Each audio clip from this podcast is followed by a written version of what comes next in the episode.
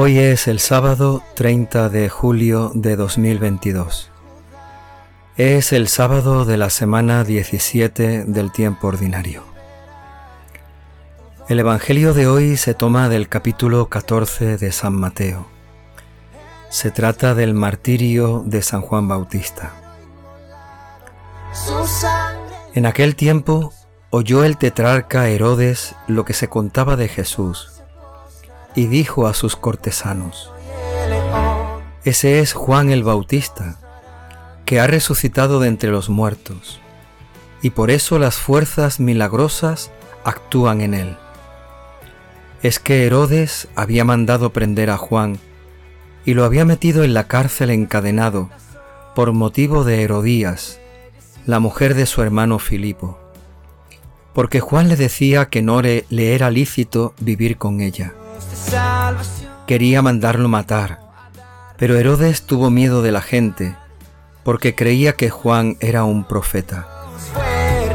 El día del cumpleaños de Herodes, la hija de Herodías danzó delante de todos, y le gustó tanto a Herodes que juró darle lo que le pidiera. Ella, instigada por su madre, le dijo, Dame ahora mismo en una bandeja la cabeza de Juan el Bautista. El rey sintió lástima, pero por el juramento y los invitados ordenó que se la dieran y mandó decapitar a Juan en la cárcel. Trajeron la cabeza de Juan en una bandeja y se la entregaron a la joven, y ella se la llevó a su madre. Sus discípulos recogieron el cadáver, lo enterraron y fueron a contárselo a Jesús. Palabra del Señor. Señor Dios fuerte. ¿Quién como el Señor Dios fuerte? ¿Quién como el Señor? Él es el león, león de Judá. El Evangelio de hoy nos cuenta este momento tal vez difícil de entender de la muerte de Juan Bautista. Nos puede resultar algo impactante, algo sorprendente, que Juan, siendo profeta, muera de esta manera, que Juan, siendo inocente, tuviese aquella muerte poco propia de un inocente, de un justo, de un santo. Juan Bautista entrega su vida anunciando la muerte de Jesucristo. Él llega al martirio anunciando también la muerte del inocente, que es la muerte y la entrega de Jesús por todos nosotros. Todos le.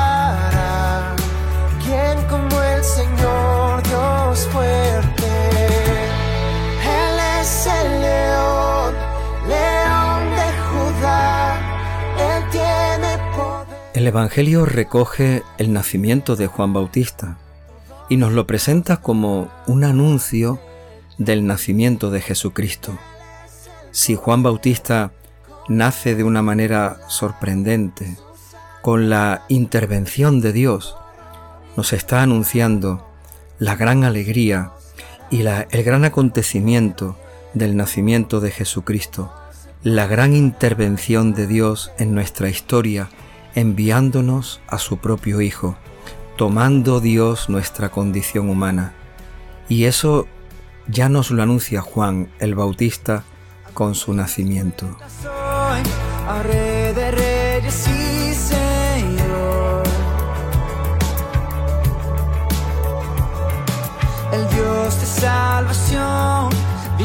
Pues de la misma manera, con su propia muerte, Juan el Bautista nos está anunciando la muerte de Cristo.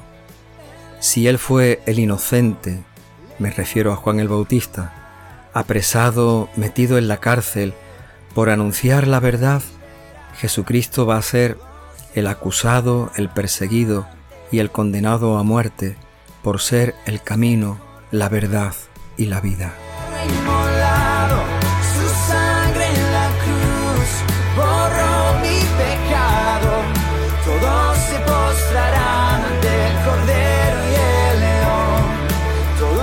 Si Juan el Bautista va a morir de esa manera tan trágica, sin poder defenderse, sin poder tener argumentos para intentar salvar su propia vida, a Jesucristo le va a ocurrir lo mismo. Va a ser el inocente entregado por nuestros pecados, el que se ofrece por nuestra salvación, el que se entrega para que nosotros tengamos la vida.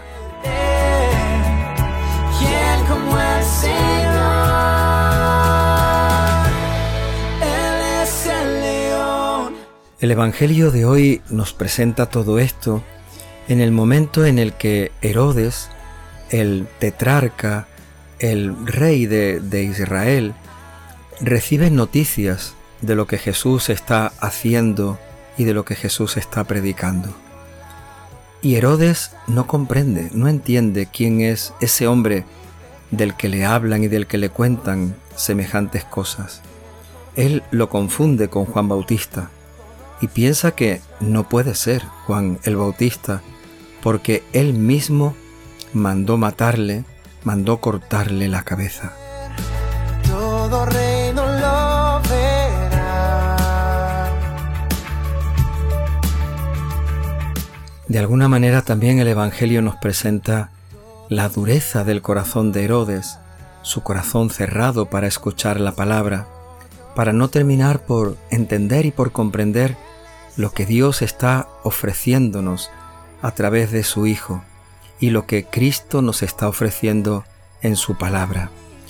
Cuántas personas lo escucharon, abrieron su corazón y renovaron su vida en el encuentro con Cristo. Pero eso no le ocurre a Herodes. A pesar de que le dicen, le hablan, le cuentan sobre Jesús, él lo único que recuerda son sus propios pecados lo único que recuerda es su vida y su manera de actuar, su manera de hacer las cosas, la seguridad que él tiene de haber hecho algo que siendo malo él cree que fue algo bueno, algo justo o algo que tenía que hacer, de lo que de alguna manera se siente, se sigue sintiendo satisfecho. El Dios de salvación vino a darnos libertad. ¿Quién como el Señor Dios fuerte?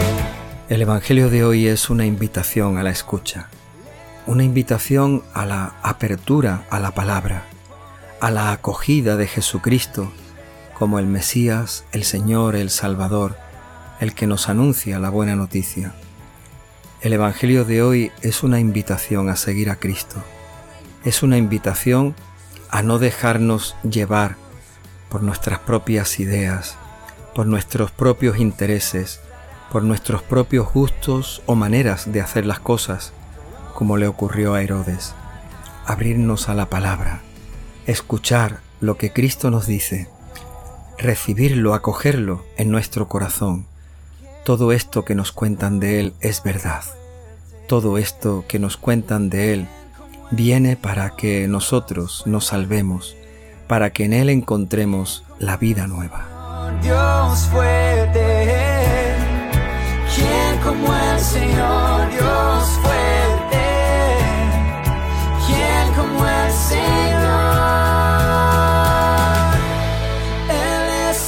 Herodes nos muestra también lo que muchas veces nos puede ocurrir. Herodes no quiso escuchar a quien se le enviaba. No quiso escuchar a Juan como enviado de Cristo y no quiso escuchar al mismo Cristo.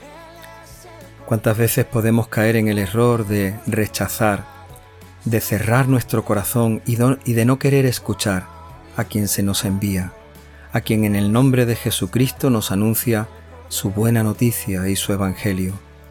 Herodes terminó mandando matar a Juan porque lo rechazó en su corazón y por eso no pudo escuchar a Cristo.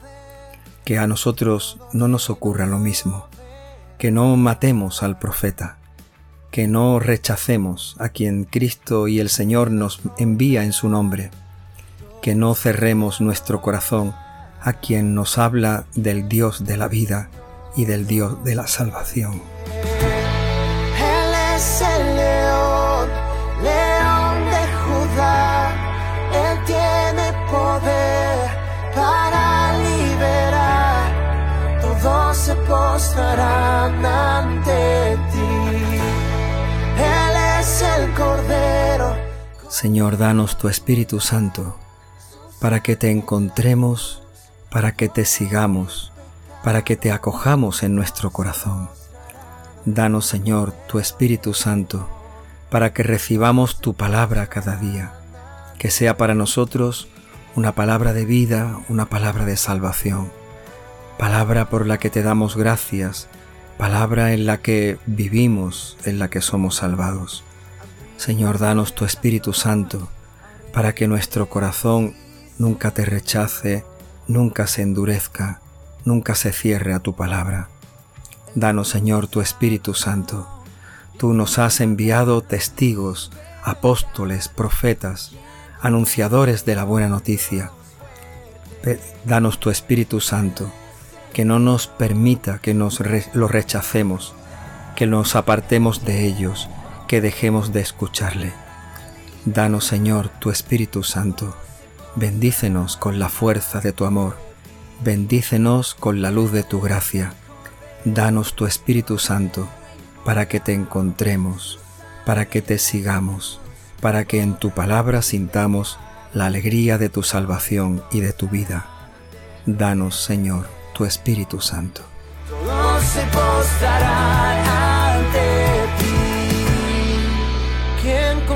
Señor Dios fuerte?